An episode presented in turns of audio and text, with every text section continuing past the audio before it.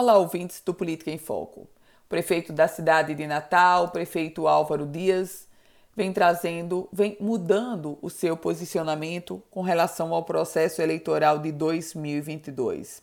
Antes, o gestor da capital Potiguar, que é filiado ao PSDB, era contundente ao afirmar que não seria candidato no processo eleitoral de 2022. Agora, Álvaro Dias já muda o discurso já admite que poderá ser candidato e descarta qualquer apoio ao ex-prefeito de Natal, Carlos Eduardo Alves. Aliás, em recentes entrevistas, Álvaro Dias chegou a dizer que não tem nenhum compromisso político com Carlos Eduardo Alves.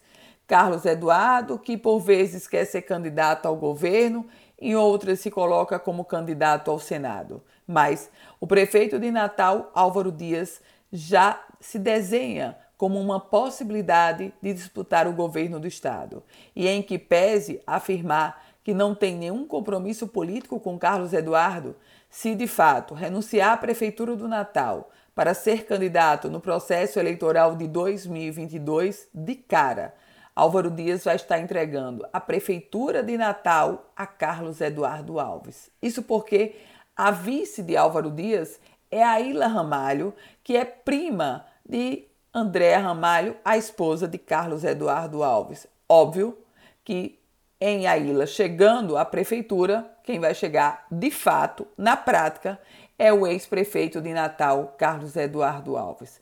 Resta saber os movimentos políticos do Carlos Eduardo Alves quanto do prefeito de Natal, Álvaro Dias, filiado ao PSDB.